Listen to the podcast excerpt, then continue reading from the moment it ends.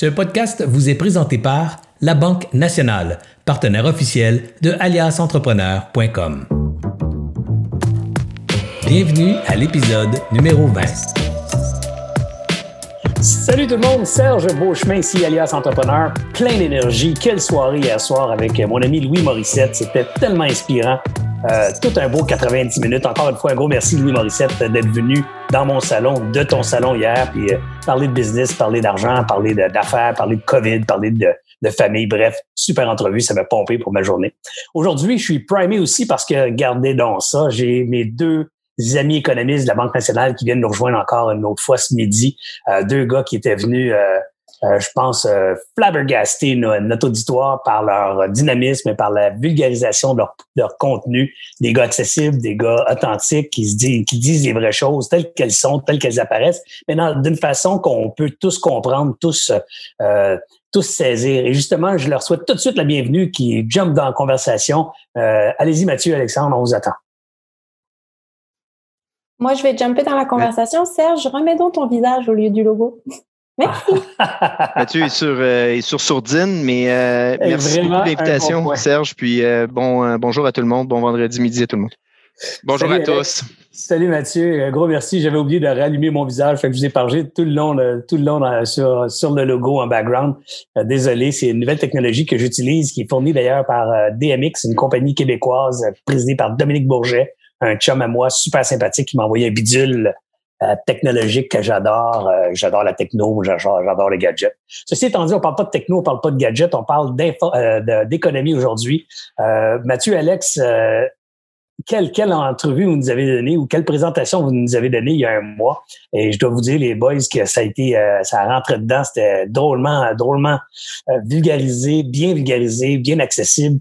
Puis aujourd'hui, j'ai envie de vous dire, j'aimerais qu'on continue cette conversation-là avec ce même niveau d'accessibilité, mais aussi euh, tenter de répondre à la question qui très souvent m'est posée depuis quelques semaines. Dans comment on va faire pour se sortir de cette de ce gouffre dans lequel on s'enfonce? Et ce gouffre, ça a l'air de quoi, ce gouffre-là? Là? Tu sais, c'est-tu de la boîte, c'est-tu du sable, c'est-tu d'autres choses? Euh, bref, euh, on a de la misère à saisir un peu là, ces milliards qui viennent d'un peu partout. Mais premièrement, ils viennent d'où? Ces milliards-là? comment ça se fait que les pays s'endettent tout en même temps? Qui doit de l'argent à qui? Euh, c'est un peu complexe tout ça. Alors, ce serait le fun qu'on puisse euh, tenter aussi de, de, mettre un peu de lumière sur notre compréhension globale de, de, ce phénomène-là. C'est quelque chose de possible, Alex? Oui, c'est quelque chose de possible. Puis c'est pour ça, Mathieu, c'est vraiment. On est allé à l'école ensemble, Mathieu et moi, il y a, quand même un bon petit bout. Là. On, désolé, ça, ça dans mes qui je regarde vos deux faces, ça doit pas faire si longtemps que ça. Oh, quand, quand, même, en tout cas, entre les deux, là, disons. euh, puis, puis, euh, puis, dans le fond, moi, je suis plus praticien, donc euh, j'ai un background économique, mais je suis vraiment sur les marchés, je rencontre des clients, j'écoute beaucoup, j'essaie de trouver des solutions, dans le fond, à des enjeux de nos clients, plus au niveau des marchés financiers. Mais on, puis Mathieu, c'est vraiment notre expert, donc il est vraiment connecté. Puis, donc, je vais essayer de vulgariser au fur et à mesure qu'on présente les diapos, hein, Mathieu, mais notamment au niveau de ce que tu dis, Serge, les implications des banques centrales, les implications euh, euh, c'est-à-dire les conséquences économiques euh, pour nos clients, nos entrepreneurs. En gros, c'est un peu l'objectif de la session encore. C'est quoi ça, une banque centrale? Juste, moi, je connais la Banque nationale là, et ses concurrentes, là, mais la banque centrale, c'est quoi la différence? Ouais. Une banque centrale, en fait, c'est chaque. Si dites-vous que chaque devise que vous connaissez, est représentée euh, euh, par une banque centrale. La banque centrale est, euh, dans le fond, l'autorité monétaire d'une juridiction. Donc, une juridiction, typiquement, a sa propre monnaie. Certains pays, quand même plusieurs, vont utiliser leur propre monnaie, mais vont se dire, ah, on va se, on va se benchmarker ou on appelle ça un PEG là, à d'autres devises dans le monde, donc surtout dollar américain. Certains pays, entre autres en Afrique, vont se peguer sur l'euro pour des vieux trucs là, de, du colonialisme au début du, 20e siècle. donc, c'est pour ça qu'ils s'étaient mais euh, principalement donc payé au dollar américain. Mais sinon, en général, chaque devise a une banque centrale qui contrôle l'offre et la demande de sa monnaie, euh, les taux d'intérêt également. Je dirais que c'est les deux plus grandes fonctions. Puis généralement, les banques centrales, ils vont se donner deux, un objectif. Puis aux États-Unis, ils en ont deux. Mais au Canada, si tu demandes à, à ou à McLean, le nouveau qui embarque, qui va embarquer au mois de juin, le nouveau euh, gouverneur de la Banque du Canada, dans le fond, son mandat, c'est de maintenir de, cibler un niveau d'inflation, donc ce qu'on appelle le, l'IPC, l'indice des prix à la consommation, donc de maintenir ça à un niveau spécifique. C'est son mandat. Aux États-Unis, donne un double mandat d'avoir une présence, en hein, Mathieu, au niveau économique. Euh, donc, euh, euh, trois, donc, en fait, c'est le mandat d'une banque centrale. Donc, il y en a une seule par juridiction, par devise. Et le mandat, c'est souvent, souvent de targeter ou de cibler un niveau d'inflation. puis, ils vont faire ça comment? Généralement, taux d'intérêt, puis en injectant ou en retirant des liquidités sur le marché. Donc, l'offre et la demande de la monnaie et juguler le niveau de taux d'intérêt pour soit euh, stimuler l'économie ou euh, la, retenir un tout petit peu. Si on a du temps en fin de, en fin de, présentation, on y reviendra. J'aimerais ça comprendre à qui ça appartient la Banque centrale, parce que c'est comme une banque de services. Il y a une banque, ça offre des services. L'argent, c'est l'argent des déposants, puis après ça, on, travaille à la reprêter, puis il y a toutes sortes de règles qui gèrent une banque privée. La Banque centrale, c'est une banque privée. Tu dis que ça semble être un truc qui appartient à l'État ou qui sert à l'État. Ça appartient un petit peu à, tout le, toutes nous autres, hein, Mathieu. On a un petit peu de, tout ça. Exactement. Puis j'ajouterais à Alex ce que Alex disait. Depuis 2008-2009, aussi, les banques centrales se donnent un mandat de stabilité financière aussi. Euh, donc, oui, euh, comme, Alex l'a mentionné, au niveau de la stabilité de l'inflation. Mais en gros, ultimement, puisque la croissance économique euh, va avoir un impact sur l'inflation, c'est un, un, mandat de stabilité économique, de stabilité de l'inflation, puis euh, stabilité financière dans le sens pour pas qu'il y ait des dangers de, de, de, bulles, euh, par exemple, de bulles de crédit dans les certaines euh, sphères de l'économie, parce qu'ultimement, ça pourrait compromettre le mandat d'inflation à long terme. Et comme qu'on a vu l'éclatement de la bulle immobilière aux États-Unis en 2008-2009, ça a eu des conséquences à long terme. Donc, il y a aussi un mandat de, de, de stabilité financière, que, donc des relations aussi avec les, les, les, les banques commerciales. Euh, donc, vraiment, devant, à ce niveau-là, donc oui, euh, un, mandat assez diversifié de la Banque du Canada. Définitivement intéressant. Alors, euh, je vous laisse euh, lancer votre présentation. Je sais que vous avez bien du stock à nous raconter. je vous donne la parole, le micro. Je vais tenter de le moins intervenir possible. Puis à la fin de la présentation, on se refera un échange sur le contenu d'une part et peut-être compléter cette compréhension du rôle de la Banque centrale dans l'économie canadienne et voir l'économie mondiale. Tout à fait. Donc, vous voyez ma présentation? Yep. Parfait. Donc, euh, écoutez, euh, il y a plus d'un mois, les choses évoluent rapidement, tant au niveau des marchés financiers que l'économie. Euh, c'était tout un défi de vous faire une présentation économique alors qu'on n'avait pas beaucoup d'informations au début au début du mois d'avril. donc donc c'est ce qu'on vous avait fait un premier portrait nos intuitions, euh, nos plus grandes estimations sur les coûts à venir. Euh, mais je vous dirais que depuis ce temps-là, on a eu un peu plus d'indicateurs économiques euh, pour nous donner l'ampleur des dommages qui sont qui sont survenus et et à, et à survenir peut-être. Et à survenir exactement. On a un petit peu plus de visibilité quant à un potentiel réouverture de l'économie. Donc, écoutez, si je Juste pour vous dire, évidemment, c'est une c'est une récession euh, c'est une récession euh, causée par un euh, orchestrée finalement par le gouvernement pour aplatir la courbe de de cas, faut faut se rappeler. Donc vraiment, c'est ça qui est atypique dans cette récession là. C'est pas quelque chose qui est venu progressivement inquiéter les dirigeants. C'est vraiment oui, la, la, la, fermeture des services non, essentiels a été décrétée par les gouvernements et ultimement, les gouvernements savaient que l'économie allait entrer en récession dans un contexte comme celui-là. La bonne nouvelle, une des bonnes nouvelles ce matin, parce qu'évidemment, on est dans un contexte difficile euh, actuellement, mais j'ai quand même quelques, quelques, points positifs. Premièrement, c'est qu'on doit constater que la pente des taux, des, des, des cas, c'est euh, c'est aplati, ce qu'on l'observe à travers le monde. Euh, donc ça, ça, effectivement, c'est une bonne nouvelle. Donc oui, des coûts économiques, mais au niveau de la pente, de la courbe des, des cas, euh, oui, on observe un aplatissement dans les euh, différents pays dans le contexte Ce qui est clair, c'est qu'on a eu euh, les données, les données économiques du premier trimestre pour un certain nombre de pays.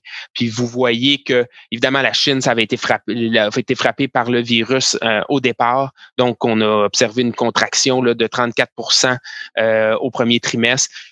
La zone euro a été frappée avant l'Amérique du Nord aussi. Vous voyez qu'on a des, une idée de, l'ampleur des chocs. C'est des chocs sans précédent. Les États-Unis, écoutez, euh, les mesures de confinement ont été mises en place dans les deux dernières semaines du mois de mars, donc juste seulement deux trimestres, et on observe une baisse de, de, de, de 5 trimestriel annualisé aux États-Unis. Au même titre que le virus s'est promené de l'est de la planète vers l'ouest, si vous considérez que l'est, c'est la, la, Chine puis l'Asie, puis c'est après ça, c'est l'Europe, puis les États-Unis, ben, vous voyez, là, c'est l'inverse. Donc, vous voyez que les dommages économiques, euh, ça a suivi le mouvement d'est-en-ouest. Donc, c'est pour ça qu'aux États-Unis, c'est peut-être que le, les, vrais impacts sont à venir. Hein, exactement, exactement, mm-hmm. Alex. Donc, vraiment, pour ce qui est de l'Amérique du Nord, c'est vraiment le deuxième trimestre qui sera le plus impacté. Mais même pour le reste du monde, là, vous voyez qu'en euh, l'économie avait continué à se contracter à un rythme important. Quand on regarde les indices des directeurs des achats, en bas de 50, on est en contraction, au-dessus de 50 en, expansion. Vous voyez là vraiment une, contraction encore en avril là, importante dans différents pays. Je vous disais qu'on a eu des données que j'attendais, euh, écoutez, euh, euh, impatiemment en tant qu'économiste, euh, c'est-à-dire les données de l'emploi euh, qui ont été divulguées la semaine passée pour ce qui est du pour ce qui est de l'économie américaine et l'économie canadienne. écoutez, ça a été pour ce qui est de l'économie américaine une baisse de l'emploi de 20 millions. Vous voyez sur le graphique, là, je veux dire, c'est sans précédent les barres bleues ici. Puis quand vous regardez euh, pour ce qui est du taux de chômage euh, au-dessus de 14% ça ne s'était pas vu depuis, euh, fait, même les contre-coups de la Grande Dépression aux États-Unis. Et ça aurait été beaucoup plus élevé que ça s'il n'y avait pas eu des, des gens découragés, dans le fond, qui sont sortis de la population active pour euh, donc donc ça ne reflète pas dans ce taux de chômage là.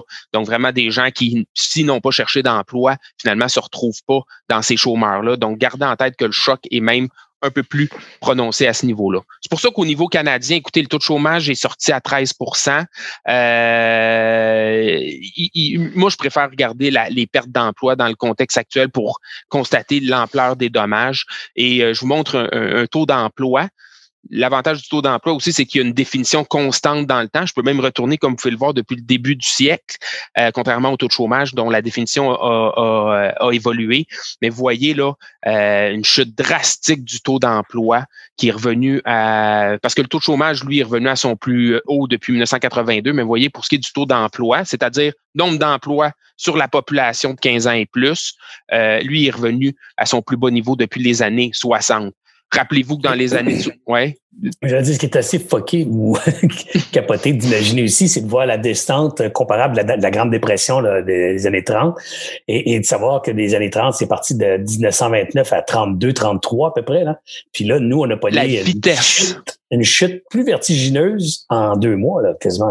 Effectivement, exactement. En deux mois, euh, cette baisse-là. Donc, vraiment, oui, euh, tout, tout un changement. Puis gardez, je parle des années 60. Rappelez-vous que les femmes étaient beaucoup moins présentes sur le marché du travail dans les années 60. Donc, mm-hmm. peut-être un défaut de cet indicateur-là, taux d'emploi des 15 ans et plus. Euh, évidemment, les difficultés économiques n'ont rien à voir avec les années 60. C'est beaucoup, c'est bien pire étant donné que, étant donné que les, les, les femmes ont une plus grande présence actuellement sur le marché du travail. Je vous parle de l'emploi, mais euh, pour voir les dommages économiques, je pense qu'il faut avoir une vision encore plus large. Certains ont perdu leur emploi, mais gardez en tête que d'autres ont perdu des heures de travail, qui sont demeurées sur le marché du travail avec des heures considérablement réduites.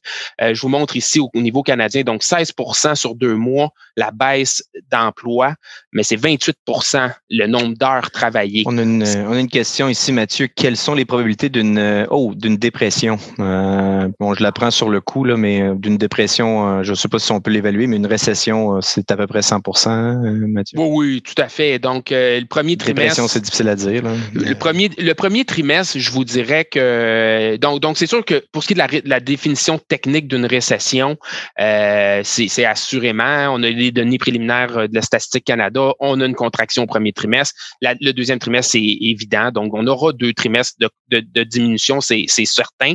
Euh, mais c'est tellement atypique, puis je, vous, vais vous en parler un peu plus tard. Le rebond euh, va probablement être entamé en mai.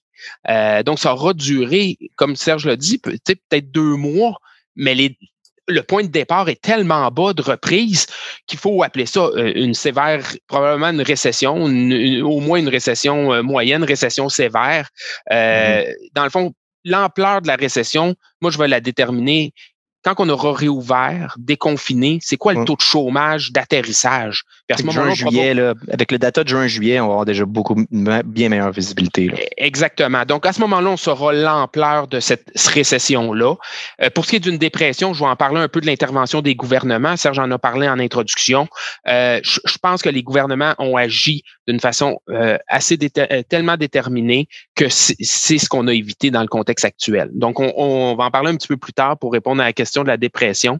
Mais pour ce qui est de, des heures travaillées, donc, nous, pour nous, c'est le proxy de la croissance économique, les heures travaillées. Donc, vraiment, euh, là, on parle vraiment d'une baisse euh, de, de 28% des heures travaillées depuis février. C'est donc considérable, inédit.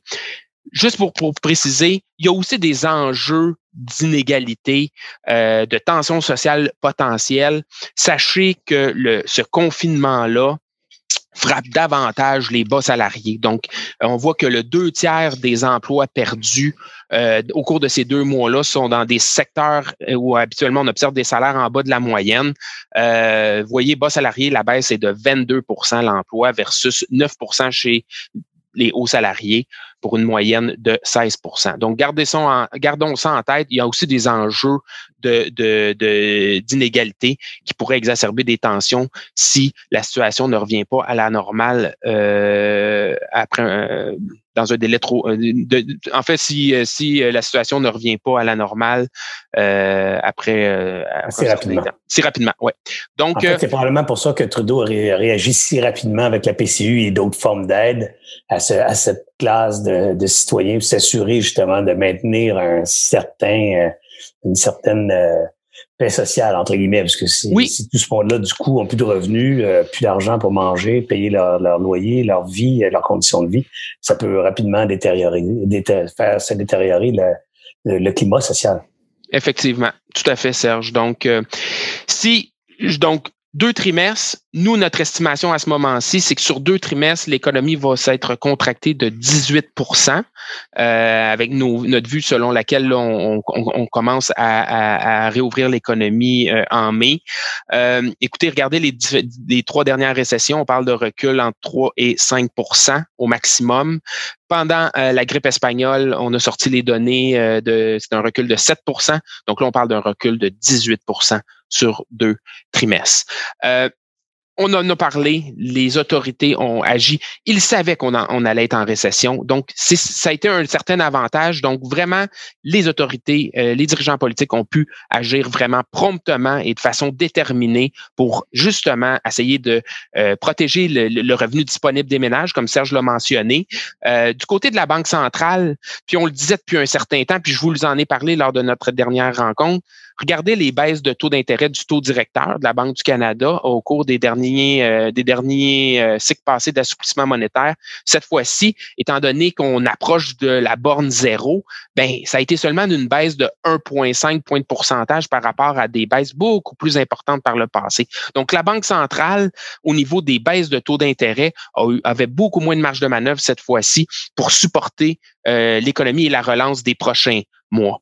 Ce qu'elle a fait, elle est entrée dans la danse de la détente quantitative, ce qu'elle n'avait jamais fait. Là, euh, c'est un peu technique, mais de la détente quantitative, ce que ça veut dire, c'est que la banque, dans le fond, imprime de l'argent, augmente son bilan, prend ces, ces, ces sommes-là et achète des actifs sur les marchés financiers. Donc, vous voyez, là, la hausse euh, est donc euh, passée de 5% à 17 la, en pourcentage du PIB. Donc, c'est vraiment ça, c'est des, axes, des, achats. Au départ, la Banque centrale avait acheté des obligations du gouvernement fédéral. Mais rapidement, elle s'est tournée euh, pour acheter des, obligations corporatives, des obligations provinciales. Donc, vraiment pour amener de la liquidité dans les marchés financiers, pour euh, s'assurer qu'ultimement, il n'y ait pas euh, du stress financier qui, ultimement, ait un backlou, un, effet rétroactif sur l'économie négatif. Donc, vraiment, c'était là l'intention. ça, c'était jamais vu aussi au Canada, là, Serge. c'est, la Banque du Canada n'avait jamais fait ça, même pendant l'épisode de, 2008-2009. donc, c'est assez significatif. Il y, a, plusieurs grands pays qui avaient fait ça pendant la crise. mais là, on a, on a embarqué avec l'Europe et les États-Unis pour dire on va gonfler notre bilan. Fait que M. Paulos, le gouverneur de la Banque du Canada, il, a eu, il va avoir eu une fin de carrière à la Banque du Canada assez mouvementée. Là. En, deux mois et demi, il a triplé la, taille de son bilan. Fait que ça en fait des, obligations à acheter. Puis en gros, quand tu achètes des obligations, tu prends l'argent, tu les redonnes aux investisseurs. Fait que ils sont prêts avec l'argent. Fait qu'est-ce qu'il faut qu'ils fassent? Qu'ils le déploient dans l'économie. C'est ça, c'est ça l'objectif, en fait. Euh, de, fait que quand vous entendez la Banque du Canada qui augmente son bilan ou qui achète des obligations, l'objectif, c'est de remettre de l'argent dans l'économie pour la stimuler. C'est vraiment ça. C'est comme ça qu'il faut l'interpréter. C'est quand même capoté à comprendre. Hein. ce que je comprends bien, c'est que la banque s'imprime de l'argent, puis cet argent-là l'achète les obligations dans le marché. Oui, donc elle dit ça, c'est mes actifs, ça, c'est mes dettes. Donc, j'augmente les deux. D'un coup. Donc, donc, en gros, euh, elle, électroniquement, c'est parfaitement électronique, mais, mais ça a fonctionné pendant la crise. Puis honnêtement, c'est venu vraiment, nous, là, sur les marchés, écoutez, le mois de mars, là, on se souvient, euh, vous vous souvenez, euh, mm-hmm. c'était la dernière fois qu'on s'est parlé, euh, ça commençait à se calmer, mais franchement, on peut dire que, je sais pas ce que tu en penses, Mathieu, mais chapeau, les banques centrales, ils ont réussi à vraiment, vraiment calmer le marché parce que surtout au niveau du marché obligataire, c'était, ça frôlait le, chaos là, vers la mi-mars. Donc, ça a été des opérations qui ont, qui ont fonctionné, effectivement.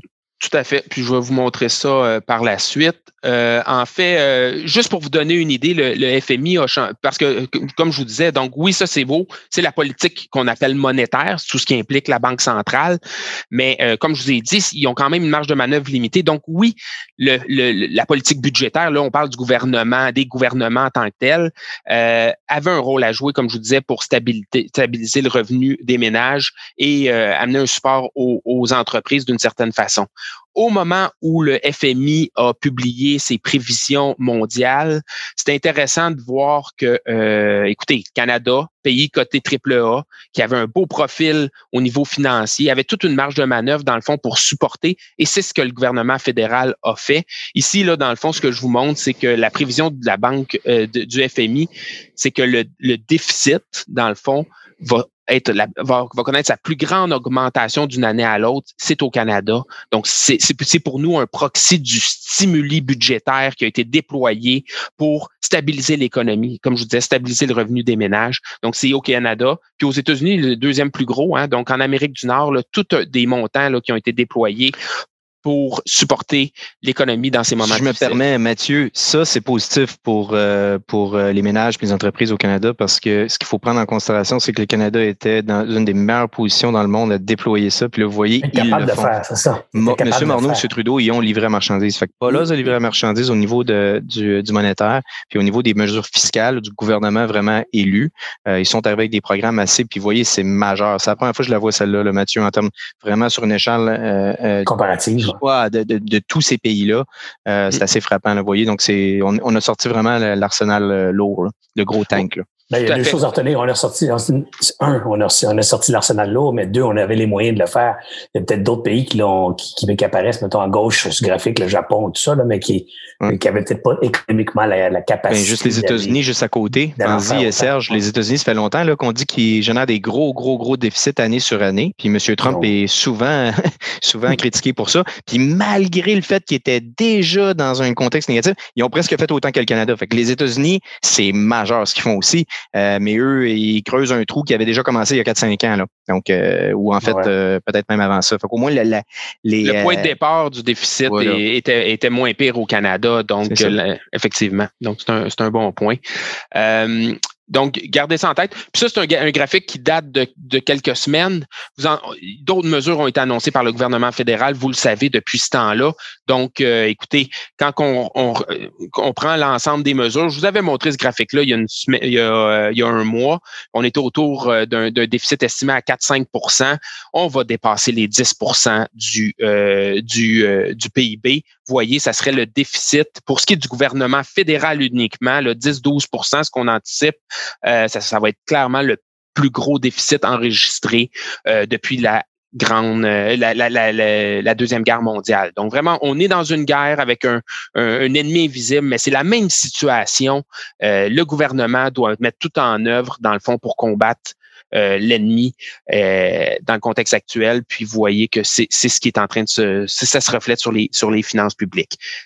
Écoutez, si on rajoute les provinces, ce sera peut-être dans le fond autour d'un 20 euh, quand on va dans, donc dans l'ensemble. Donc ça, ça va être difficile à, estimer. On va entendre les, différents gouvernements annoncer leurs mesures mais euh, ça pourrait, si on inclut les provinces, là, ça va être plus que ça, en fait, le, le stimuli qui va être qui va être déployé. Alex parlait là, de la stabilisation des marchés.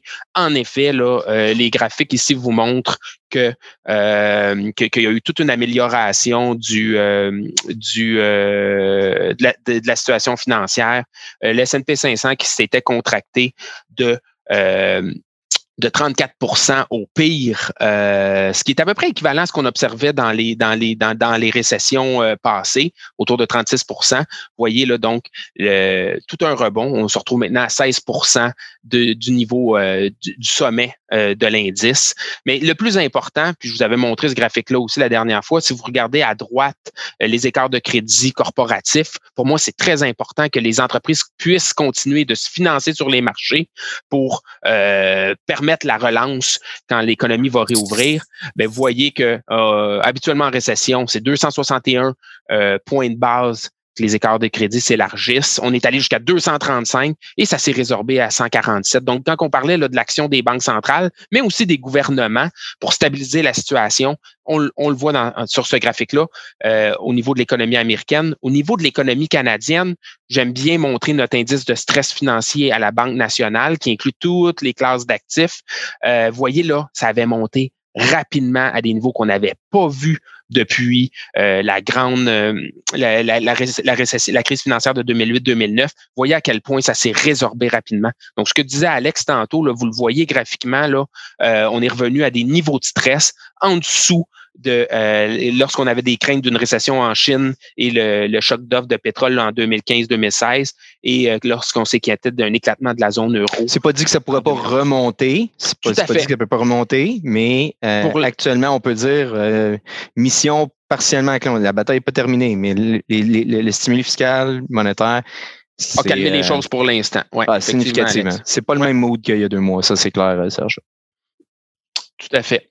Donc, écoutez, euh, dans le contexte actuel, euh, une des. Écoutez, je veux dire, c'est un, un, un, virus terrible, mais quand même, j'aimerais quand même que vous réfléchissiez si c'était quelque chose de comparable à la grippe espagnole en termes de, euh, de distribution des, euh, des décès euh, en termes de type de, en type de virus. Là, vous pouvez voir le grippe espagnole à gauche.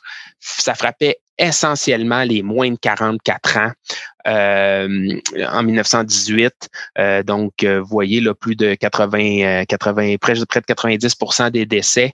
Alors que cette fois-ci, c'est les plus âgés qui sont frappés par ce, par ce virus. Ce que ça me permet, quand je regarde ça, c'est de dire, je comprends pourquoi, oui, euh, il y a une possibilité, mais imaginez, euh, donc il y a une possibilité de, de, de réouvrir l'économie, de déconfiner, tout en essayant de protéger le plus possible ceux qui ne sont pas dans la force de de travail actuellement. Mais imaginez si on était dans la situation de, de 1918. Imaginez aussi le, les, les, les, travailleurs du, du secteur médical qui auraient été clopés, euh, qui auraient pu en, détériorer la situation encore plus. Euh, moi, quand j'ai vu ce graphique-là, là, je me disais, bon, c'est un virus terrible qui fait des dommages incroyables, des dommages humains, mais quand même, euh, qu'est-ce que ça aurait été si ça avait été quelque chose à la 1918, puis ça?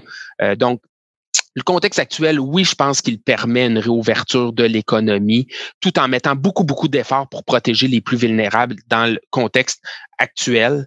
Euh, d'ailleurs, c'est ce qu'on observe dans le monde. Ici, ce que je suis attentivement depuis un certain temps, c'est le taux de croissance des cas actifs. On l'a dit, on voulait aplatir la courbe. Donc ici, c'est le taux de croissance des cas actifs.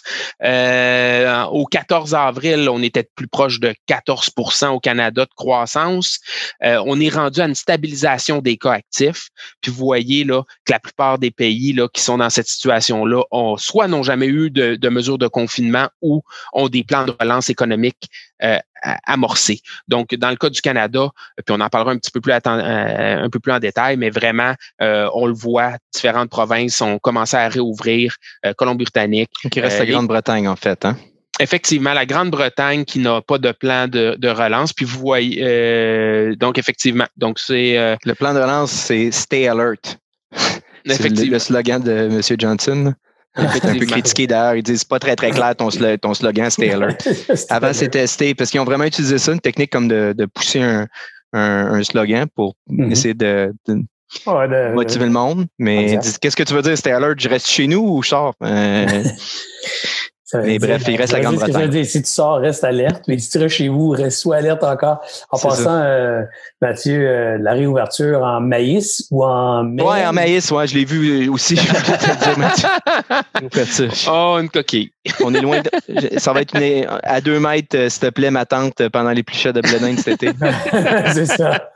Je vais, vous la, je vais vous la corriger pour la version. pour la version. Pas de trouble. Ou mets-nous les de maïs à côté. On n'utilisera pas le truc de là, euh, où, on roule un ah, c'est sûr qu'on je pense pas, pas, cet été. Pas, pas, cet été. Euh, plus sérieusement, Mathieu, on poursuit parce que le temps file quand même. Oui, tout à fait. Ça, c'est super intéressant. Puis ça, c'est le. C'est, c'est, est-ce que c'est ton plat de résistance pour aujourd'hui ou? Euh, écoute, euh, pour, ce qui est de la présentation, non, mais écoute, pour ce que je veux juste vous dire, tu sais, le taux de chômage, euh, on est on, est en réouverture au mois de mai. Comme je vous disais, il y a des chances même que l'emploi rebondisse dès, dès, dès, le mois de mai. mais il faut pas penser qu'on reviendra, on va revenir rapidement au taux de chômage qu'on avait en février. C'est un peu le message que je veux vous partager avec cette diapo-là. Donc vraiment une, une nous, on pense que euh, d'ici la fin de l'année, ça va être plus un taux de chômage de 3 points de pourcentage au-dessus du niveau qu'on avait en février. Euh, donc, un niveau qui s'installerait peut-être même légèrement au-dessus de celui qu'on avait vu lors de la crise financière de 2009, 2009 qui n'avait d'ailleurs pas très frappé l'économie canadienne. Pourquoi on est un peu inquiet pour le marché du travail? Euh, écoutez, il y a des secteurs qui sont frappés actuellement, mais qui vont continuer de l'être au cours des prochains euh, mois. Je parle de l'hébergement et restauration, hors et spectacle, transport aérien, commerce de détail. Quand on le prend en pourcentage du PIB, c'est 10% de l'économie. Par contre, c'est plus que 20% des emplois. C'est énorme. Pour énorme. un Exactement. Donc, pour un choc, je, peux bien vous donner mes prévisions de, de, croissance, mais vous comprendrez que ça implique, euh, ça, implique, c'est des secteurs très, très intenses en main-d'œuvre. Donc, ça peut impliquer, euh, si ça revient pas à la normale, donc vraiment euh, un taux de chômage plus élevé attribuable à des, des pertes des emplois qui ne reviennent pas rapidement dans ces secteurs-là, étant donné que la distanciation sociale est difficile.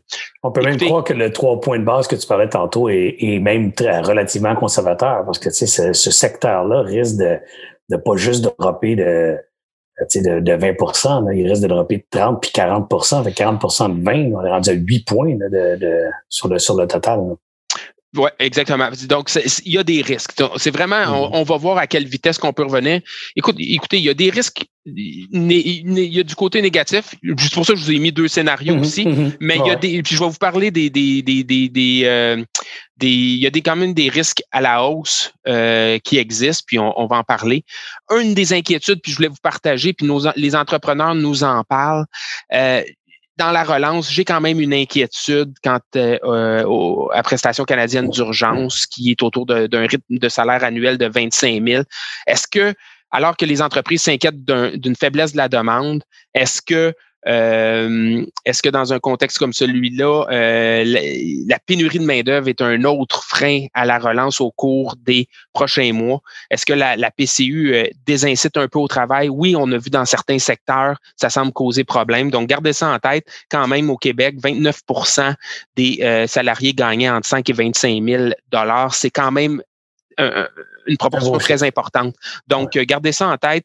on va suivre ça. J'espère donc que le gouvernement va être flexible pour ajuster s'il voit que la, prestation canadienne d'urgence nuit à la reprise de l'économie euh, au cours des prochains mois. Une autre inquiétude que j'ai un peu, c'est ce qui va advenir avec l'immigration euh, au cours des prochains mois. On le sait, regardez par le passé, euh, récession en 75, début des années 80, début des années 90, avec des taux de chômage élevés, on réduit habituellement les seuils d'immigration. Ça n'avait pas été le cas en 2008-2009. Ça va être intéressant de voir comment on va gérer ça. Est-ce que la population va être prête à accueillir avec des craintes de recrudescence de virus, avec un taux de chômage élevé. Sachez que M. Trump a suspendu l'immigration euh, à ce moment-ci aux États-Unis. Donc, ça va être intéressant parce que je vous en ai parlé, j'en ai parlé souvent, Alex, à quel point c'est important l'immigration pour la croissance canadienne puis pour le marché de l'immobilier au Canada. Pour le Québec en particulier. Hein? Oui, tout à fait, exactement. Donc, dans, On dans, pas assez de bébés, alors il faut aller chercher travailleurs ailleurs. Exactement, pour ce qui est de la région de Montréal. Un autre petit élément de réflexion, c'est les difficultés dans le tourisme. On a beaucoup de, de, de, de propriétés qui étaient sur, les, euh, sur Airbnb. Est-ce que ces, ces appartements-là vont se retrouver ou ces maisons-là vont se retrouver sur le marché de la revente? Donc oui, il pourrait y avoir des pressions à la baisse sur les prix des maisons avec une offre qui apparaîtrait provenant de ce créneau-là. Donc, gardez ça en tête, quelques petites euh, euh, préoccupations que j'ai rapidement pour ce qui est du Québec, euh, écoutez, euh, c'est sûr que vous les voyez les données. Euh, et quand on se compare, on se console pas dans ce cas-ci. Je vous dirais là, donc vraiment l'évolution des décès par million d'habitants. on a dépassé la Suède, on approche de l'Italie. Donc, vraiment, c'est un, un, des graphiques qui apparaît dans notre rapport quotidien que je vous invite à consulter sur le site de la Banque nationale. par contre, je vous dirais qu'on semble quand même bien évaluer notre nombre de décès. Euh, certains remettent en, question les données des autres pays. Est-ce que vraiment euh, on identifie tous les morts reliés à la COVID-19? Donc, une des façons de faire, c'est de regarder euh, le nombre de morts qu'on observe actuellement par rapport à la, par exemple, la moyenne des, des des dernières années. puis dans le cas du Québec, on arrive à peu près à 90% des décès euh, qui sont qui sont euh, qui sont euh, identifiés comme à la COVID par rapport à la surmortalité qu'on observe actuellement. Vous voyez, par rapport à l'Italie, peut-être qu'il y a même une sur une, sous sous-évaluation sous-évaluation du nombre de cas. Donc juste un, mettre un petit bémol, c'est très difficile à comparer les choses, mais à ce niveau-là, mais ce qui est clair là, c'est que le Québec est, clairement le plus touché dans cette euh, dans cette euh, dans cette euh, dans, dans, dans, cette épidémie, dans cette pandémie-là au Canada. Montréal, une des villes les plus frappées dans le monde. Ça, ça semble évident. puis vous voyez là, la distribution des cas et des décès est similaire à ce que je vous ai montré pour ce qui est des États-Unis quand on, hein, on faisait la comparaison avec la grippe espagnole. vraiment, des morts concentrées euh, chez les plus euh, chez, les plus âgés. Euh, ce qui est intéressant de constater, c'est que dans le cas de la Suède, c'est exactement la même distribution. Quand je passe d'un à l'autre, vous pouvez voir là. donc, dans une économie où on a beaucoup moins confiné confiné, donc beaucoup moins de mesures de distanciation sociale. Ça semble être vraiment la gestion euh, de la situation dans les centres de personnes âgées qui a fait défaut dans les deux cas au, au, euh, au Québec et en Suède. Donc, je pense que c'est pas incompatible de vouloir alléger les mesures de distanciation sociale, tout en visant vraiment de s'assurer que les plus vulnérables soient euh, protégés dans le contexte actuel. Donc, c'est un peu le message que je voulais vous montrer ici. Je vous rappelle que le Québec avait le taux de chômage le plus bas euh, de toutes les provinces euh, avant cette, cet épisode-là, donc en février dernier. En deux mois, le taux de chômage est devenu le plus élevé de toutes les provinces, euh, les provinces canadiennes à 17% euh, Mais par contre, sachez que euh, le, gouvernement a, été beaucoup plus sévère dans ses, ou du, moins dans sa définition de service essentiel, a été a été plus plus restreint que les autres. construction, secteur minier avait été avait été fermé ici. Ça a été réouvert. Donc oui, on, on s'attendait à ce que ça soit cette situation là. Donc oui, des données économiques plus mauvaises pour le mois d'avril, mais écoutez, déjà ces secteurs-là ont été réouverts pour ce qui est du mois de mai. Donc on devrait voir une embellie à ce niveau-là. Pour ce qui est des heures travaillées, on a observé la même chose, baisse de 34% versus, par exemple, 26% en Ontario. Donc, euh, ça reflète le même, phénomène. Confiance des ménages s'est écrasée comme partout ailleurs. Euh, par contre, vous voyez que le, le, niveau de confiance est, demeure plus élevé que, que, que dans les autres que dans les autres provinces. On est essentiellement, on est même encore mieux qu'au pire de la crise de 2008-2009. Donc, je vous en avais parlé la dernière fois. Endettement moins grand, prix euh, abordabilité du logement plus euh, en, meilleure posture. Euh, donc, moins de, de, de peut-être de pression financière des ménages dans le contexte actuel par rapport à d'autres provinces. Donc, oui, ça met la table quand même à une relance intéressante. Donc, oui, à court terme, des chiffres économiques qui vont être moins bons au Québec. Par contre, je suis quand même assez optimiste pour la reprise euh, dans un contexte où l'endettement est moins grand, dans un contexte où l'abordabilité du logement était meilleure. Donc, peut-être des, des, baisses potentielles de prix des maisons moins grandes, à mon avis, au niveau, euh, au niveau du Québec. Donc, J'entrerai pas dans le détail, c'est des choses que je vous ai dites. Je pense que euh, Serge, Alex, vous avez euh, des, des, questions, des commentaires. Euh, je pense qu'on pourrait passer à ce moment-là à des questions là, à ce moment-ci. Définitivement que j'ai des questions. Je suis sûr qu'Alex va avoir quelques commentaires, puis peut-être même des bonifications de réponses ou des, des, collaborations de réponses. je vais regarder à droite parce que mes questions sont à droite à l'écran. Fait que si vous me voyez à l'écran, avec les forts impacts que, la Chine a connu euh, dès, le, début de cette crise euh, sanitaire-là et crise économique, mais d'abord sanitaire chez eux, euh, avec ces forts impacts-là, est-ce qu'on peut croire que, c'était tellement impératif pour eux autres de reprendre du service, entre guillemets, qu'ils ont, ils ont peut-être imposé un rythme de retour qui, qui aujourd'hui nous paraît exemplaire. Là, il faut faire comme la Chine, ils ont réussi à confiner, ils ont bloqué tout le monde. Puis là, déjà, ils sont revenus au travail. Mais quand je regardais tantôt l'impact de 33% là, sur, sur la Chine, je me disais, oh my God, c'est tellement grave qu'eux autres, c'est une course rapide à remettre le pays en fonction. Sinon, c'est c'est l'effondrement complet de, de, de, leur économie quasiment. Là. Alors, est-ce qu'il n'y a pas eu une urgence à la Chine de reprendre les activités. Et cette urgence-là, qui est peut-être sous-estimée par nos dirigeants en se disant, ah, tu vois, la Chine, ils ont, ils ont repris, puis ça semble bien fonctionner. Nous aussi, on peut reprendre et peut-être euh, bien fonctionner aussi si on regarde leurs statistiques, alors que leur méthode de relance et de reprise est extrêmement, on l'a vu dans la presse ce matin, extrêmement contraignante sur des libertés individuelles. Alors ici, dans nos économies, on n'a pas du tout cette approche-là avec, euh, avec euh, la, gestion des, des gens ou du, du déplacement des gens une question complexe, mais j'ai juste l'impression que la Chine s'est dépêchée à, à, ramener ça vite, vite, vite, sinon tout va tomber. Mais il était culturellement aussi. Oui, mais c'est un bon point, euh, Serge. Puis culturellement aussi, euh, toutes les économies asiatiques euh, étaient il y avait beaucoup plus d'expérience que, que, les économies européennes puis nord-américaines pour faire face à des, euh, à, des situations de pandémie. Ouais, le SARS en 2003 qui a frappé ah lourdement la Chine. Puis le port du masque aussi, tu sais, c'est pas du tout la, même culture. Puis ici, les gens, euh, moi, je me souviens il y a quelques semaines, puis moi, j'ai un, un, petit bébé de trois mois. Là, fait que, je, je, je, me promenais, puis je suis en Toronto, Montréal. Là, maintenant, évidemment, je reste à la même place. Là, mais euh, je mettais un masque, puis les gens ils posaient des questions. Euh, c'est, alors que, vous voyez, là, M. Legault essaie d'utiliser ça justement pour essayer de mitiger les risques, puis pouvoir avoir un retour à la normale plus rapide. Euh, mais évidemment, c'est très difficile de, de comparer la, la, la, mm. la différence euh, au niveau culturel, puis la capacité de ces gouvernements-là de contrôler. Mais je pense qu'on a la chance d'avoir un premier ministre qui a été très ferme, qui a over-communiqué euh, euh, les intentions. Euh, hein. Fait que, voilà, au provincial, oui. Je, je pensais surtout à celui à, Québec, là, plus qu'à Ottawa, là, on le sait. Euh, on a eu un petit peu les critiques reliées à ça, là, malgré que chacun son rôle. Non, non, moi, je pense qu'ils ont bien fait les deux à leur style. J'étais critique, moi aussi, sévèrement critique du comportement du fédéral au départ.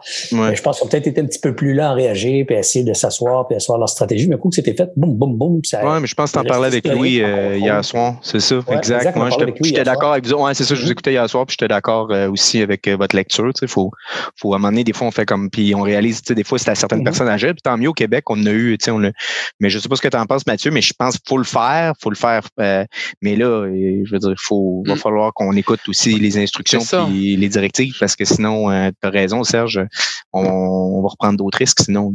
Exactement. Ouais, excuse-moi, Mathieu. Oui, non, non, non, non, je, je, non, non, je suis d'accord.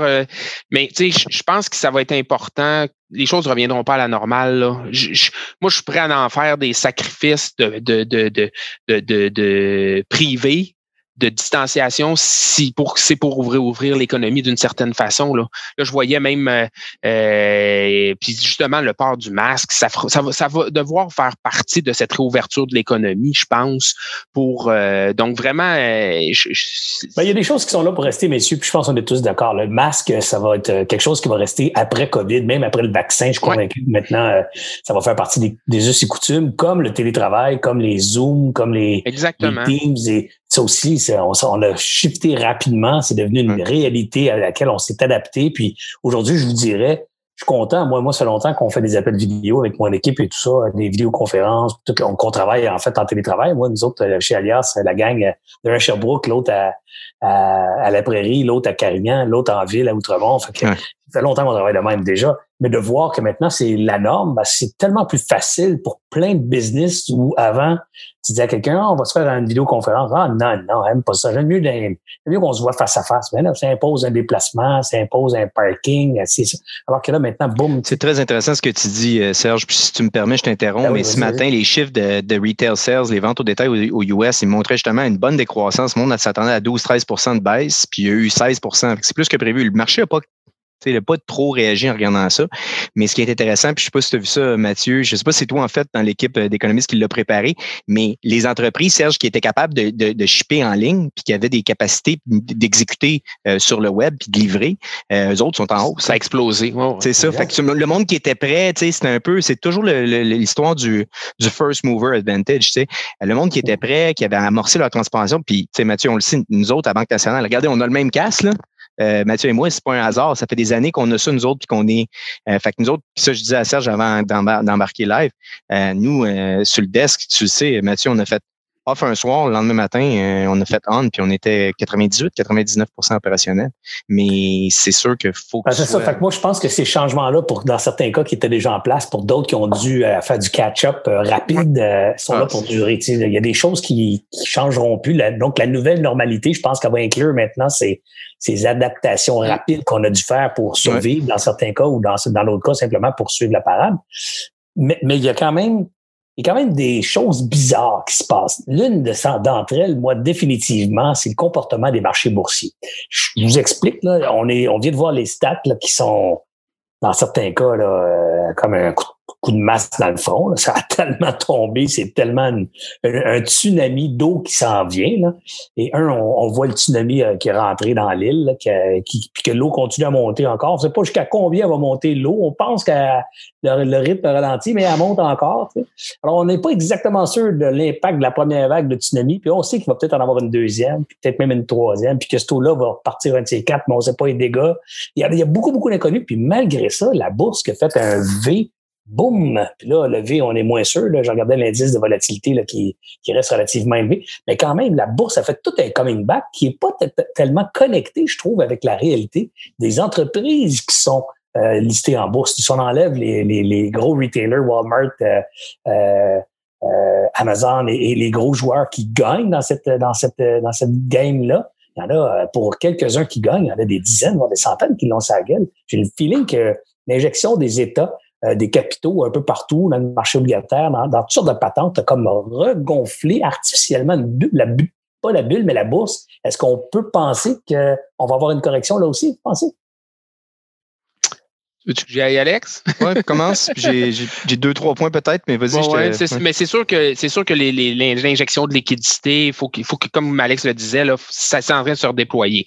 C'est sûr que garder en tête, euh, c'est toujours un arbitrage, des taux d'intérêt bas, les investisseurs regardent ça, je regarde les obligations, qu'est-ce que j'ai un peu plus d'attrait. C'est sûr que des taux d'intérêt qui ont baissé substantiellement puis qui risquent d'être bas longtemps, ça met de la pression à hausse sur les valorisations des actions. Par contre, le problème, c'est les profits. Nous, souvent, on regarde ça, le, ratio court-bénéfice. Bon, ben le ratio, oui, il, peut monter, hein, étant donné les taux d'intérêt bas, mais ultimement, les bénéfices vont, euh, vont revenir à l'avant-scène. Et c'est là qu'il y a autant d'incertitudes, comme tu, tu dis. Ah Donc, moi, moi, je serais pas surpris d'une. Évidemment, là, on va voir les résultats des entreprises au cours des prochains mois. À ce moment-là, c'est là que les gens vont prendre le pouls de l'ampleur des, euh, des dommages. Puis aussi, évidemment, c'est un marché d'anticipation. Donc, euh, évidemment, si on voit que c'est temporaire, c'est un trimestre, ben, à ce moment-là, euh, il pourra avoir une. Mais ce que je vous dirais, c'est que oui, j'ai un peu de crainte. Nous, on n'a pas trouvé que c'était le moment de redéployer ce mois-ci. les attentes de profit restent quand même assez élevées auprès des analystes. je pense que ça pourrait être révisé un peu à la baisse. Puis pour cette raison-là, là, on, on a on a recommandé de rester.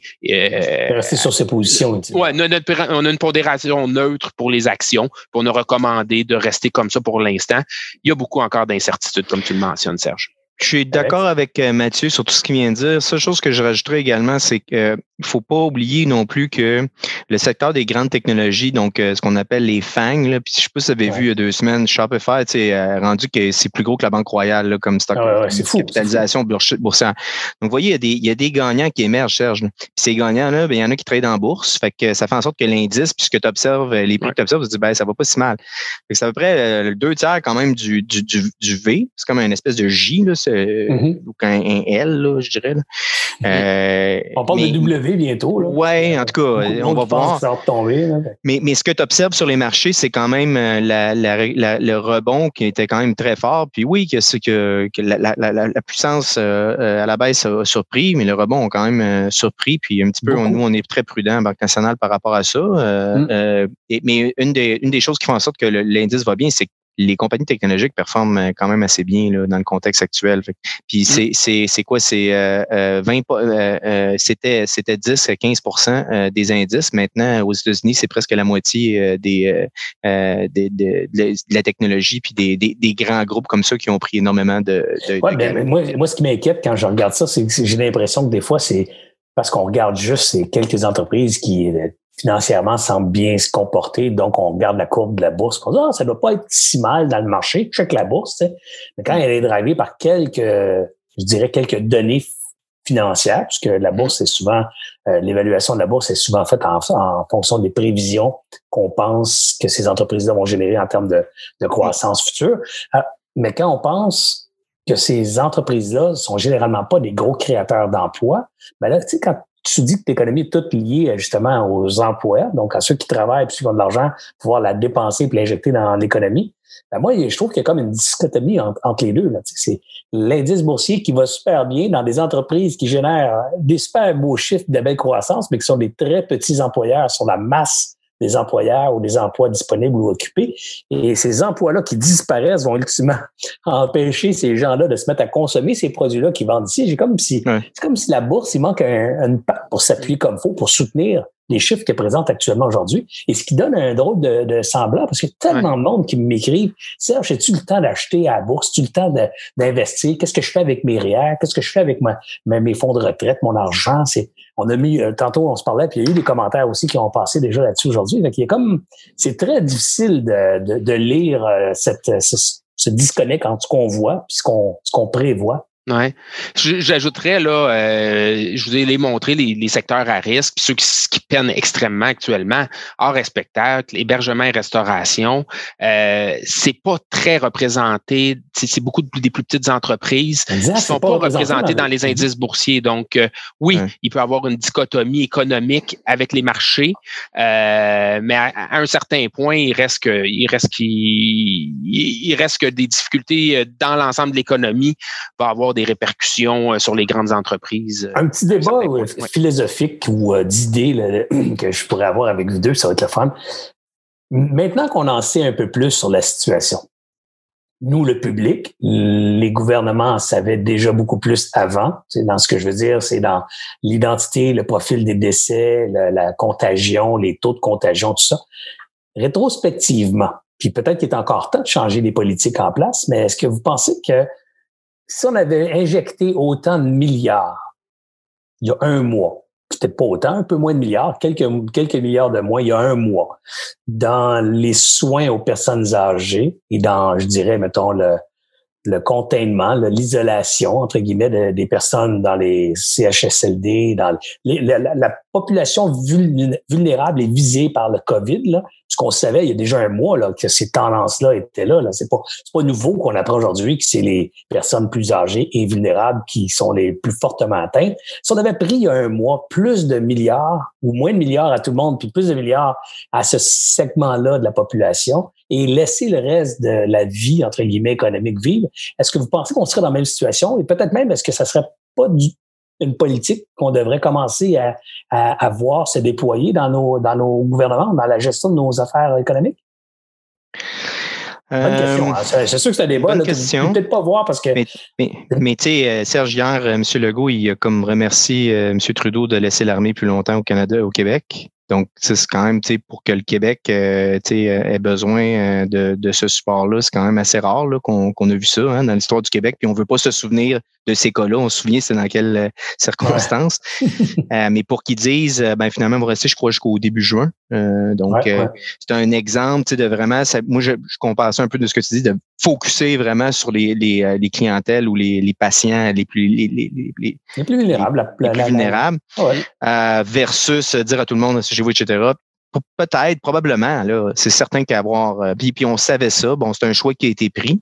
Euh, c'est pour ça que les gouvernements, là, ils essaient justement de. de puis hier à Montréal, tu le il y a, d'après moi, il y a du monde qui se sont fait parler dans le casse euh, hier. Là. Euh, mais je pense que oui. maintenant, c'est la stratégie qui a été qui a été choisie. Ouais, c'est ça. C'est sûr que c'est bien facile après la game de dire comment est-ce qu'il aurait dû jouer à une période, là, mais ultimement, la game étant pas terminée, je me dis peut-être qu'il y a qu'il y, a des efforts qui peuvent être mis dans une direction semblable. En tout cas, c'est le fun d'en discuter euh, théoriquement. Moi, je suis pas au pouvoir, puis les autres non plus. Fait que c'est, une conversation qui est plus hypothétique que d'autres choses, hein, mais je suis quand même curieux de voir c'est quoi votre avis sur ce, ce, passage-là qui, dans certains cas, on, semble critiquer Trump. Mais là, dans, le doute, on s'abstient par son temps. Je sais pas ce que tu en penses, Mathieu. Puis il y a tellement eu de, de, de, de true, true news, false news, on ne sait pas mm-hmm. trop. il, y a, des renversements. Il y a certains cas, même des scientifiques, des études qui se contredisent. Donc, dans ce cas-là, je pense qu'on a joué de, de, prudence par prudence. Euh, mais, euh, mais effectivement, puis là, c'est le fun de voir justement que l'impact est vraiment ou euh, l'énergie est vraiment mise sur ces populations-là.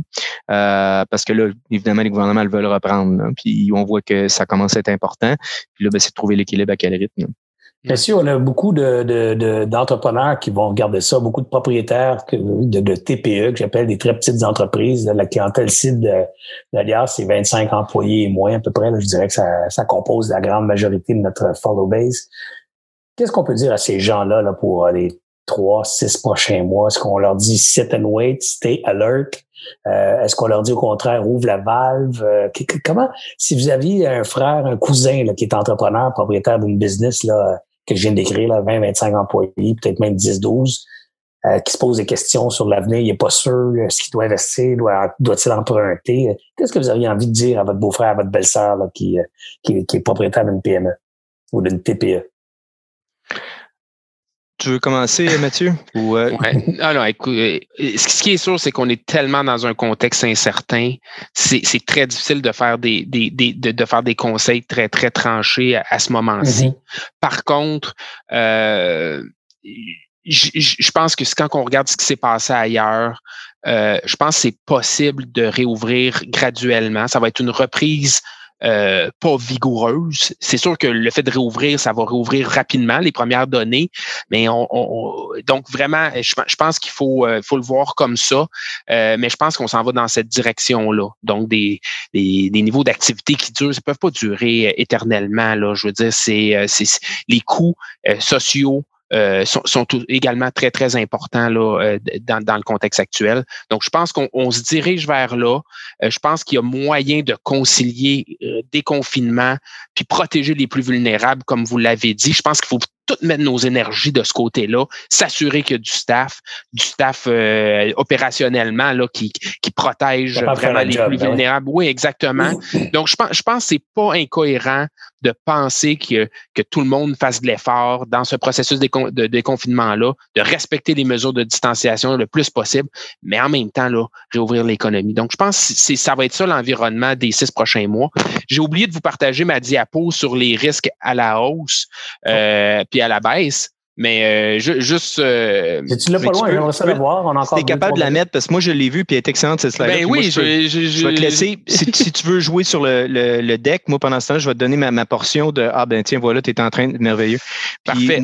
Donc, je te laisse le faire. Mais je rajouterais juste au point avant que tu t'embarques de la diapositive. Moi, Serge, que je, je recommande aux gens, c'est de. Puis je trouve que vous faites une bonne job euh, chez Alas là-dessus, parce que je, je, reçois puis je lis, je lis tes trucs là, euh, de, de rester vraiment à l'affût, puis d'essayer de, vulgariser les programmes d'aide. Ça, c'est super important, puis de rester le plus connecté là-dessus. Puis je pense que vous avez fait une, une bonne job là-dessus.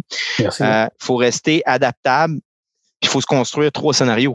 Il faut avoir un scénario où euh, ça se peut qu'il y ait un vaccin ou un traitement au moins qui, qui vient assez vite. Ça se peut que ça prenne beaucoup de temps. Fait que dans comment est-ce que mon, mon modèle d'affaires euh, va, va tenir, comment est-ce que je vais me transformer? Euh, euh fait qu'il faut, il faut être excessivement, il faut avoir notre modèle d'affaires qui est robuste pour notre business conventionnel au cas où justement on a un green light quand même assez rapide, puis on puisse revenir dans le feu de l'action. Mais il faut se préparer pour dire comment, parce que des opportunités, il va en avoir plein. Euh, puis, je pense que ça, faut rester euh, capacité de, s'adapter. Il euh, faut rester à l'affût de toutes les industries qui, puis il faut se trouver des nouveaux marchés, des nouvelles idées, parce qu'il va en avoir des gagnants qui vont émerger de ça. Fait que c'est important pour les entrepreneurs au Québec qu'ils soient à l'affût et qu'ils soient prêts à se préparer pour ça. Ben, moi, je pense que ça, c'est la, la, belle parole de sagesse qu'il faut qu'on comprenne puis qu'on saisisse, Alex. Moi, j'aime beaucoup ce que tu viens de dire parce que. Nous, on le fait en tout cas dans nos business. Serge, je te, je te dis, dans différentes fonctions à la banque, on se dit, OK, euh, on se prépare sur plein de scénarios. On travaille plein de scénarios, C'est clair. Puis on, veut vraiment innover. Mais je m'excuse, je t'ai interrompu, Serge. Non, c'est tellement important. Non, non, mais je, pourrais te laisser continuer. Je trouve que c'est de la musique à mes oreilles, là, mais c'est tellement important de comprendre que des fois, moi, je jase avec des, des jeunes entrepreneurs ou des entreprises qui, qui sont plus petites, puis ils me disent Ah, mais tu sais, j'ai peur que ça recommence jamais. Mais c'est pas la fin du monde que ça recommence jamais. C'est ça t'impose juste de te réinventer puis de trouver d'autres choses. Tu es encore là, tu as encore les mêmes talents, tu as encore les mêmes capacités, tu encore euh, Ouais, mais je vais comme tout perdre ce que j'avais. Mais ça aurait pu arriver aussi. Tu sais, aurais pu faire faillite pour différentes raisons. Un client pas content qui te poursuit puis te ramasse dans la merde. Tu sais, ça arrive à tous les jours, ces histoires de ces drames-là, je dirais, de la vie qui s'appellent je le laisse à la gueule parce que la vie n'a pas été juste, mais la vie est jamais juste, anyway, donc faut pas chercher de justice là-dedans. Mhm. Donc, quand ça arrive, ça arrive, puis c'est poche, puis tout, mais la réponse à ça, c'est de pas dire je vais me mettre en petite boule puis je vais attendre que ça passe. C'est exactement ça. Dire, je vais me prendre en main puis je vais faire autre chose. Si je peux plus faire ce que je faisais, je vais faire autre chose. Quoi d'autre? Ben, c'est la bonne question à répondre. C'est pas nécessairement la réponse. à chaque jour, il y en a de la, de la, de, la le, le, marché ou l'économie, c'est un écosystème. Ça, on est passé à travers des siècles, des millénaires, ça change. Mm-hmm. Il y en a de la destruction à chaque jour, il y en a tout le temps. Là, là ça, c'est un truc qui va faire un gros, qui va, qui va dire, on va voir, ça va peut-être, mais c'est certain. il y a des gens qui disent, mon modèle va peut-être euh, euh, aura pu, euh, sera plus pertinent ou sera plus d'actualité dans le monde de demain. Ben, c'est clair qu'il va y avoir plein d'entrepreneurs qui vont être comme ça. La question, c'est est-ce qu'il va en avoir, ça va être quelle proportion? Mais dans tous les cas, c'est certain que ça va être l'ajustement et des opportunités parce que les, les gagnants, c'est ceux qui voient des, des, des, ceux qui sont en plus capables de des anticiper. Euh, surtout quand le gouvernement est là pour aider au moins à court terme, ben c'est le temps d'essayer de se poser des questions puis de s'inspirer d'autres industries, d'autres façons de faire, d'autres. J'ai vu à un moment donné euh, sur un de tes trucs, euh, euh, Serge, c'est tout, c'est tout le, le, parcours client qui va, qui va évoluer en fonction de ça, en fonction des mm-hmm. nouvelles technologies. Comment je me positionne, moi, même s'il y a 6, 12, 18 mois, j'étais réfractaire à certaines affaires, ben là, c'est une question de survie ou de, de, ma business. Comment est-ce que je m'adapte? Vas-y, Mathieu, on regarde ta, slide ah, oui, oui, qui semble bien intéressante. Là. Ben, écoutez, c'est parce que je, je le sais qu'on broie du noir un peu, on voit des choses très, très pessimistes actuellement. Puis on a, on a tendance à dire à s'attendre au pire actuellement. Bon, est-ce que le rythme de réouverture de l'économie est plus lent? D'ailleurs, oui, il est plus lent que ce qu'on anticipait à Montréal, au Québec, étant donné euh, où ce qu'on en est dans, dans l'épidémie. Recrudescence de cas à l'automne, possible. C'est mon scénario pessimiste que je vous ai montré sur le taux de chômage un peu plus mm-hmm. tôt. Mutation d'un virus. Et peut-être c'est le pire scénario, c'est-à-dire que le virus mute puis frappe même peut-être les plus jeunes. Euh, ça, ça serait, euh, ça serait inquiétant reprise des hostilités États-Unis-Chine dans un contexte des prochains mois. Ça commence euh, déjà à sentir ça. Commence, exactement, ça commence déjà. Retour de risque de démantèlement de la zone euro. On le sait à quel point la zone euro est frappée économiquement avec le tourisme. Mm-hmm. Par contre, il y a des risques positifs. Juste la découverte d'un médicament qui atténuerait les symptômes.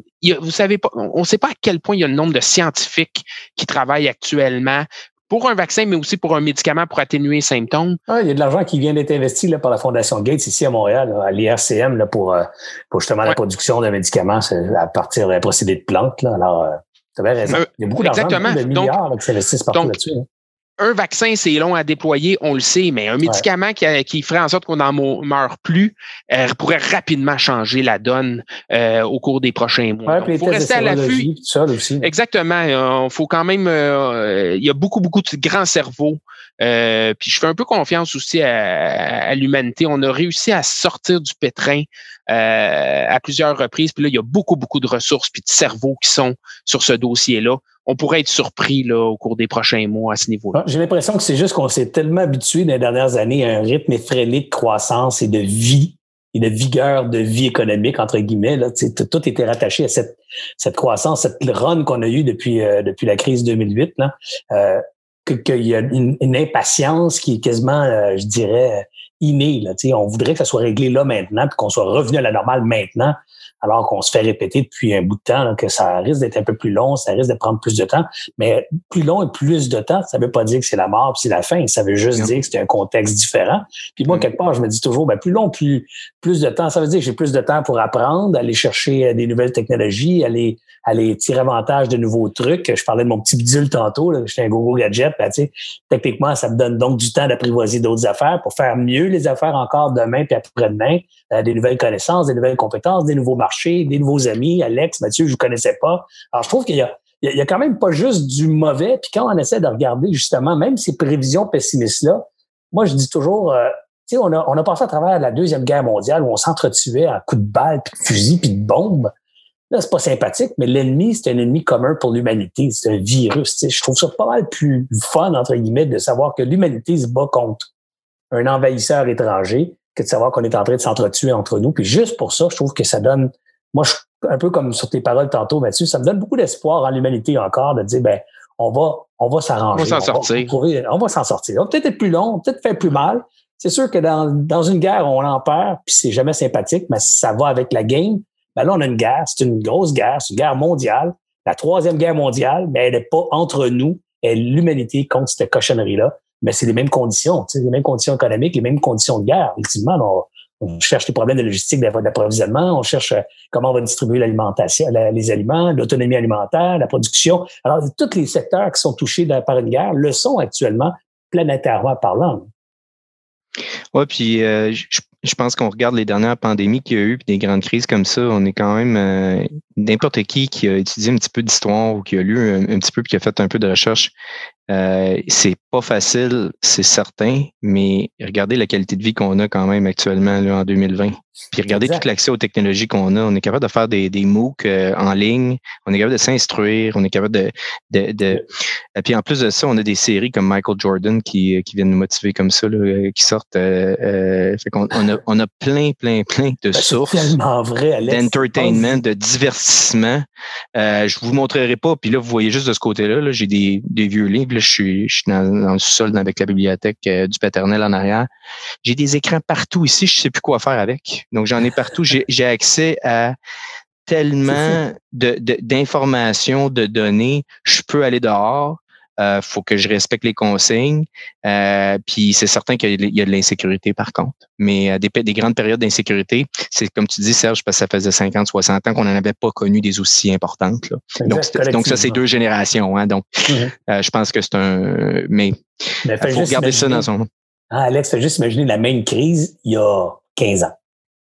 La même affaire, ah, il y a 15 ans. avec tout le monde qui brassait du papier, avec euh, des, des brocheuses, puis ça, ben oui. Exactement, c'est une catastrophe. C'est, c'est... Ah, il y a un timing providentiel avec cette crise-là, ultimement. Là, c'est, Peut-être des messages, oui. effectivement. Des leçons, euh, des, des, opportunités, puis en même temps, ben il faut être prudent, il faut protéger euh, certaines. Tu sais, c'est pas, on prend pas ça à la légère, puis on n'est pas là avec le gros sourire, mais on dit OK, on va se retrousser les coudes. C'est sûr qu'on va travailler fort. Puis j'ai écouté un autre de tes trucs aussi, il dit ceux qui aimaient pas ça, qui n'étaient pas passionnés de ce qu'ils faisaient, là, ouais ils passeront pas à travers. Là. Non, c'est clair. Ça, c'est sûr. Faut que, si t'aimes pas ce que tu fais, euh, ça va être demandant. Il va falloir se retrousser les manches.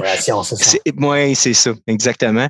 Puis j'ai trouvé ça, euh, j'ai trouvé ça frappant. Puis je me suis dit, bon, j'ai la chance, on a la chance aussi, Mathieu, de on aime ça, euh, puis, euh, mais il faut aimer ce qu'on fait, puis il euh, faut, faut, être prêt à travailler fort. Ça, c'est clair. C'est des, c'est des messages importants. Messieurs, un gros merci encore une fois. Si vous me le permettez, je vais vous réinviter plus tard, euh, le mois prochain peut-être, qui c'est euh, quelque part mi-juin. J'aime ça, suivre ça. Euh, vous êtes vraiment cool. Je trouve que c'est c'est le fun. On comprend davantage. Même si dans, dans certains chiffres, je suis convaincu qu'il y en a qui décrochent. C'est trop complexe. Là, puis, ben, c'est pas complexe en fait. Il faut s'arrêter parce que bien connecter tous ces chiffres-là qui pour vous, c'est votre quotidien pour un, un, un amateur, c'est pas le quotidien. Donc, quand tu passes d'une slide à l'autre, on est en train de digérer la première, la deuxième, shit, faut la suivre. Mais peu importe, comme je peux la réécouter une, puis deux, puis trois fois, ça coûte rien, puis je le fais tout seul dans mon bureau, personne ne peut savoir que j'avais pas compris. Alors, toujours est-il que je pense que ça, c'est important, ça élève le niveau de compétence des entrepreneurs, et c'est ça la mission de chez Alias, c'est justement de leur permettre de, mieux comprendre le business, mieux comprendre les économies, euh, leur impact dans l'économie, leur rôle dans l'économie, tout ça, ben, si ce niveau de compétence-là monte globalement, toute la société va y gagner. On va faire le meilleur business, meilleur business plus équitable, plus profitable, donc il va profiter à l'ensemble de la population. J'ai un invité de marque mardi, je ne sais pas si vous l'avez vu passer, mais j'ai Jean Boulet, ministre du Travail, qui va être avec nous mardi prochain. Alors, euh, manquez pas l'occasion d'être présent. Euh, ministre euh, Boulet, c'est lui qui a, mis en place, entre autres, lui et son équipe, qui ont mis en, place le programme, le PACME. Là.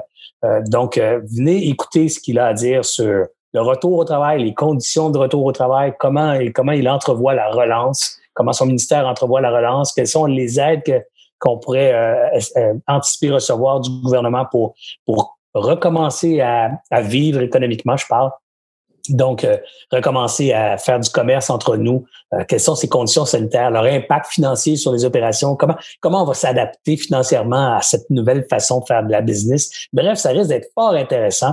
Et euh, encore une fois, quand les ministres viennent à, à, à mes lives, j'invite donc l'audience à venir lui poser des questions en direct. Donc, si vous avez des questions pour le ministre Boulet, pour la relance, les conditions de sanitaires, comment on va travailler avec ça, pour une meilleure compréhension du PACME, le PACME. Ben, écoutez, c'est une bonne occasion de venir poser vos questions en direct. Vous avez simplement à suivre l'annonce sur Alias Entrepreneur, euh, l'annonce de cette, de cette invitation-là. Vous pouvez vous inscrire pour un rappel d'une heure. Une heure avant, vous allez recevoir un petit courriel disant ça commence dans une heure. Et vous allez aussi avoir un formulaire pour euh, envoyer une question. Et on ramasse ces questions, on les envoie littéralement au, au bureau du ministre. On fait, on fait un, tri là-dedans parce qu'il y a beaucoup de questions qui se regroupent. Et euh, quelques-uns parmi vous seraient invités à venir live, poser vos questions. C'est pas tous les jours que je pense que la population a l'occasion de s'adresser à un ministre euh, et que le ministre te réponde à toi personnellement sur une de tes questions. Alors, c'est, je trouve une belle opportunité, un beau clin d'œil pour les entrepreneurs. Puis ces questions-là, ben, ça peut pas être plus terrain que ça. C'est un entrepreneur qui se pose la question qui vient poser à son ministre, puis son ministre qui y répond. Et ça, ça profite à toute l'audience. Alors, euh, c'est un rendez-vous à ne pas manquer mardi prochain sur les pages Facebook d'Alias Entrepreneur, soit Alias Entrepreneur, Serge Beauchemin, Alias Entrepreneur, ou le site web aliasentrepreneur.com. Oh, ça fait narcissique, mais c'est le brand de la patente. Alors euh, voilà. Encore une fois, monsieur Alex, monsieur Mathieu, un gros merci. Je vous considère des chums, on s'est jamais vu, mais j'ai hâte que ce soit déconfiné, qu'on puisse prendre un café ensemble sur une terrasse, euh, enjoy le soleil en arrière de notre visière ou euh, de, je sais pas trop comment ça va se passer. J'ai hâte d'être physiquement en votre présence. De merci de l'invitation, Serge. Ouais, bravo pour ce que tu fais aussi pour toute la communauté d'affaires, puis la fréquence, la qualité. Franchement, moi j'ai eu beaucoup de bons commentaires, puis je t'écoute euh, souvent aussi. Donc, euh, merci Mathieu aussi. Euh, c'est le fun. que, quoi que ce soit qu'on peut faire, tu, nous appelles. C'est bien gentil. Félicitations. merci beaucoup, les gars. Bonne fin de journée. Merci. bon long week-end. À vous autres aussi. Merci vous autres, à, vous, tous d'avoir été présents. Et ici, au nom de l'équipe d'Alias, Serge Beauchemin, Alias Entrepreneur. Bonne fin de journée.